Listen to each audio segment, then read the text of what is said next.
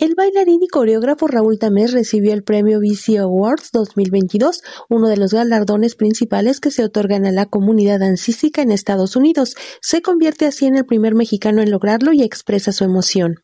Pues tiene muchas implicaciones. En, primer lugar, eh, voltear la mirada a la danza que se hace en nuestro país, abrirle paso a otros talentos y otros coreógrafos que al haber sentado un precedente de esta magnitud, pues van a tener eh, mayores posibilidades, seguramente mayor credibilidad y nuevas oportunidades de conquistar ese mercado ser parte del proceso de, colonización que está ocurriendo en este tipo de potencias internacionales, en donde, por supuesto, la fuerza de trabajo, por no decir la fuerza principal de trabajo, pues es la, es la mexicana y, y, otras nacionalidades que conforman los migrantes. Por otro lado, también a mí seguramente me, me permitirá acceder, espero, ¿no? A, a otras compañías y pues es una especie de representatividad, de representación de la, de la danza mexicana en el extranjero. El jurado reconoció la calidad artística de la pieza Madre Migrante, que alude a las voces marginadas y rinde homenaje a la herencia prehispánica.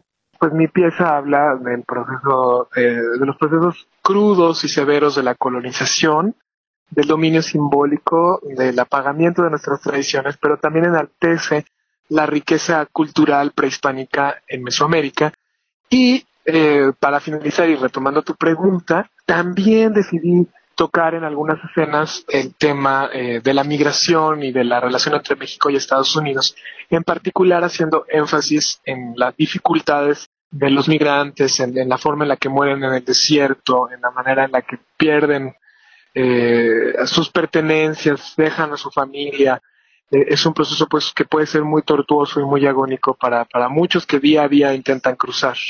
De regreso a nuestro país, precisa que es un reconocimiento a la danza contemporánea. Pues creo que es un premio muy importante, por eso también visibilizar no solo la danza clásica y las, las figuras destacadas de la danza clásica en nuestro país, que tenemos muchas, pero eh, por supuesto las de las que se habla más pues son de Isaac y de Lisa, pero pues hay muchas otras figuras como por ejemplo eh, Rocío Alemán, por, por mencionar solo una. Y entonces también hablar de los que nos dedicamos a la danza contemporánea, ¿no? colocar a este género al mismo nivel porque, porque lo está y pues saber que hay potencial y talento en nuestro país de sobra. Raúl Tamés, director de la Infinita Compañía, realizó la coreografía especialmente para la compañía José Limón con sede en Nueva York.